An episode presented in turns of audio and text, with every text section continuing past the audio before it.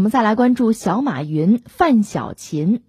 二零一五年，一个八岁、长相酷似马云的孩子火爆全网。这个孩子叫做范小勤，江西永丰人。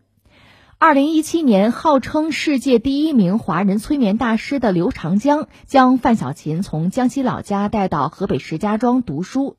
虽然刘长江承诺会让范小琴上学，但是范小琴大部分时间都不在学校，而是在外参加各种商业活动。今年一月初，一切又回到了原点。刘长江将范小琴送回江西老家，并与他的父亲范家发解除了合同。不过，刘长江公司表示会继续为范小琴支付学费。日前，经过范小琴的父亲范家发的申请，永丰县残联已经在二月二十二号为范小琴办理了残疾证。经专家机构鉴定，范小琴是智力二级残疾。这个所谓小马云的故事，其实闹了有一段时间了，就一直在看看这个事情最后有什么结果。但是截至目前，好像没有，没有很多媒体只是表达了一个惋惜之情吧。所以我觉得有必要我们再思考一下这个问题。这个事儿很简单吧，就是一个小孩子，二零一五年的时候是一个村民回乡探亲，偶然发现自己村里边有个小孩叫范小勤，和谁特别像？和当时这个首富马云非常像，就这么一张照片发到网上就火了。连马云本人都关注这个孩子，说确实跟我很像哈，甚至还承诺说孩子要读书，要不我我包他，就承诺供这个所谓小马云读书上学。其实这个事情如果到这儿吧，应该说是一个挺有意思的一个事儿而已。一方面呢，国家在这个扶贫攻坚，虽然说小马云他所在这个家庭这个村落相对比较贫困吧，但是通过努力，通过大家帮忙呢，脱离贫困应该说这是指日可待的事情。再一个，我们都知道中国有一个九年制义务教育，小学六年，初中三年。就是这个孩子，马云出不出什么学费，包不包他上学，读到初中毕业总是没有问题。这事儿大家看个热闹就完了。但是后来还是发生了一些事情，一些变化。在二零一七年，有这个企业找上来，把这个孩子带走啊，说是要要让他上学，各种包吃住，各种管未来。说到底，把他打造成一个流量明星，又是什么豪车？豪宅，美女保镖就来了，但是前段时间这个孩子又被送回到家里去，又回到了那个相对平凡甚至贫困的生活里面去。而且这个孩子现在说是也不大识数，一百块人民币也不认识，二加二等于四也不知道，而且个头很矮小。有报道讲什么腿上还有针眼儿，是不是疑似被人打了抑制成长的激素？小马云维持这个小的状态吗？这只是一个猜测啊。现在给鉴定是一个二级智力残疾。当然，家里想让他就是在读书吧，回到学校吧，是这么一个状况。这个事儿放在这儿，我觉得我不知道大家怎么想，可能各有各的感受和议论吧。我首先想问的是，那这事儿有人管没人管啊？一个孩子有这样的遭遇哈，当然说孩子本身他到现在未成年，如果说九年义务教育吧，他现在还没有出这个圈呢啊。你说他的父母可以作为监护人吧，但确实我们觉得，一个是在相对贫困的乡村吧，见识有限，可能法律知识啊。维权意识也都有限，在这么一个状况下，如果这个孩子确实遭到了伤害，这个事情有人管没人管？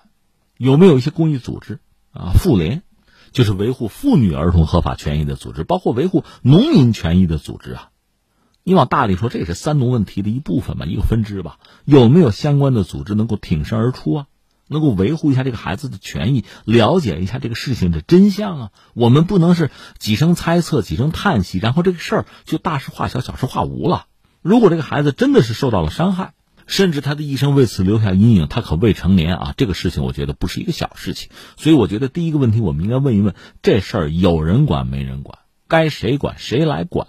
谁应该站出来？我觉得这是我们首先要思考的一个问题啊！把这个问题拍在这，下面我们才可以探讨或者说感慨第二个问题，那就是资本了，那就是资本的本质、资本的本性了。这个小孩子这个事情，范小勤啊，他的这个故事确实让我们看到了资本真实的面貌，那是非常残酷的，他就是要榨干你而已啊，始乱终弃啊！资本是要挣钱的，把你打造成一个流量明星，是为了从你身上挣到更多的钱。当你不能够。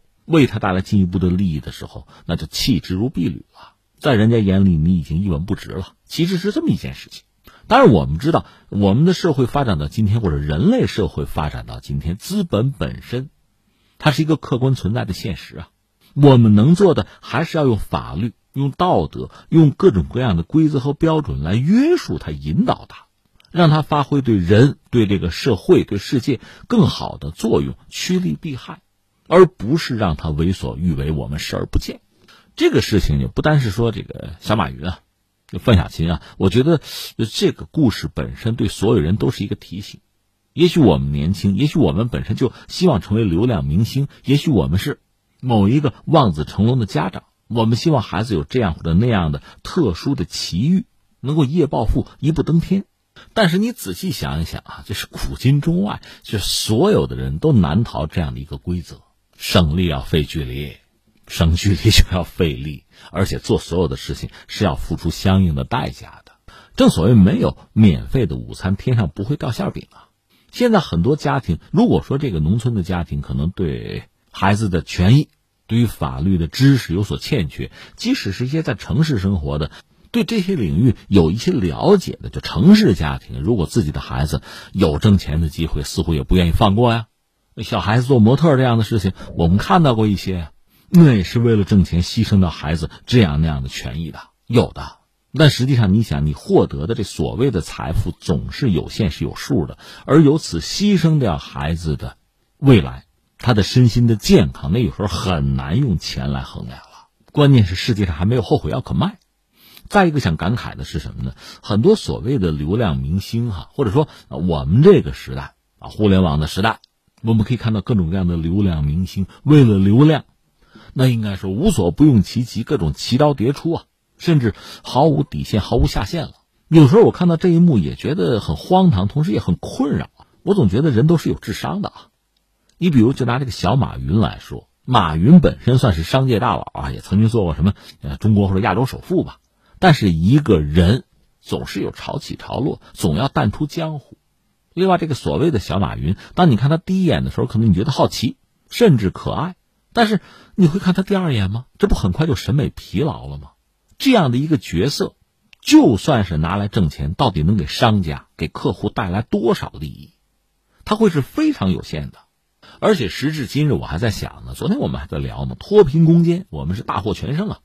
绝对的贫困，在我们这个社会上是要消失的。那意味着什么呢？我们整个人口的结构在发生变化。我说的不是年龄了，我说的是，比如中产会逐渐成为我们这个社会上的主流，会占一个很大的比例。比如现在大家一般判断是四亿人，那么“十四五”之后会达到八亿，这意味着他们会有自己的审美取向的。是有自己精神文化产品的消费标准的，不会那么低俗，那么下三滥了。现在真实的问题是，我觉得不管是媒体还是自媒体，要为他们要准备着为他们提供更优质的产品和服务才行。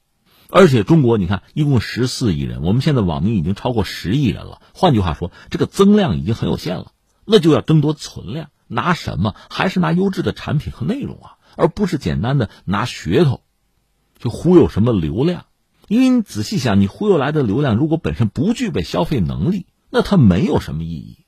在这点上，其实很多平台早是有先见之明的。我也别点名了，和一个平台交流，他们告诉我说：“你看，你做一个小视频，普通那个老百姓或者外行看的是什么呢？看的是点击量，那数似乎是越高越好。而作为平台，他们特别看重的是什么呢？一个叫完播率，就这个小片儿，比如十分钟啊。”你整个把它看下来的完播率是多少？还有一个就是说，你的粉丝可能人数不多啊，但他活跃程度怎样？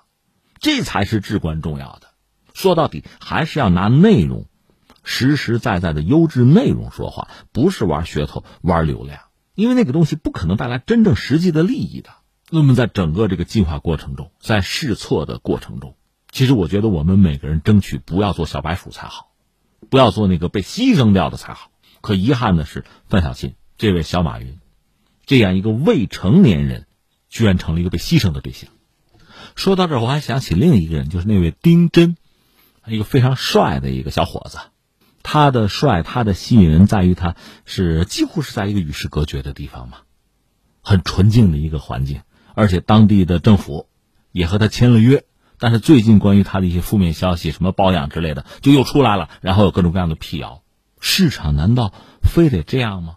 资本难道非得这样吗？或者说，作为用户，作为公众，这个审美的取向非得这样吗？如果你告诉我非得这样，如果这一切无可改变，那我想稍有常识，稍有有点自我保护意识的人，就应该绕着走了。而这个时候，恐怕也到了法律该出手的时候。另外，我们有的词叫公序良俗，总应该在这个时候发挥自己的作用，刷一下存在感吧。